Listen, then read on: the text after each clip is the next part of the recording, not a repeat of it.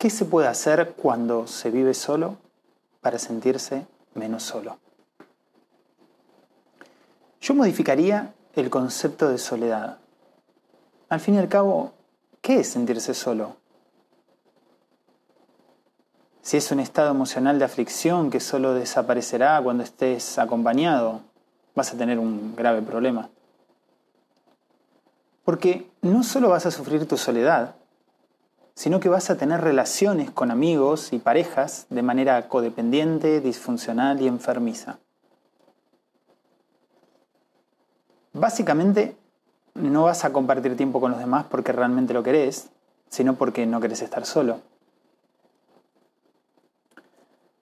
Esto te llevará a tener malas relaciones, a decir sí cuando en realidad desearías decir no, a estar en lugares donde en realidad no querés estar, a tener miedo al rechazo y a la desaprobación. Las consecuencias de todo esto son catastróficas y son definitivamente tu boleto de ida a una vida sin sentido, con un vacío constante e imposible de llenar. Entonces, ¿qué hacer? Me preguntarás vos. Deberíamos revisar el significado de estar solo.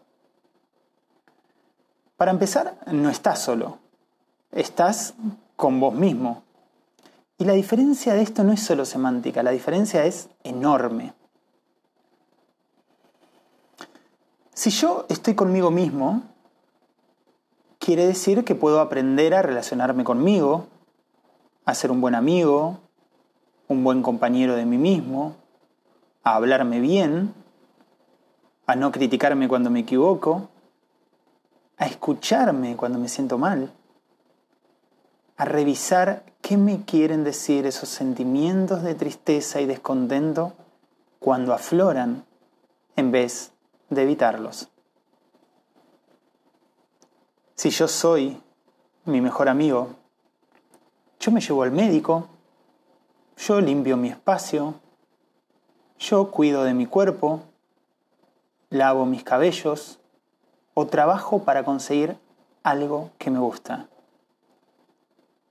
si yo soy mi mejor compañía, aquella con quien siempre estaré, vaya donde vaya, entonces escucho mi corazón.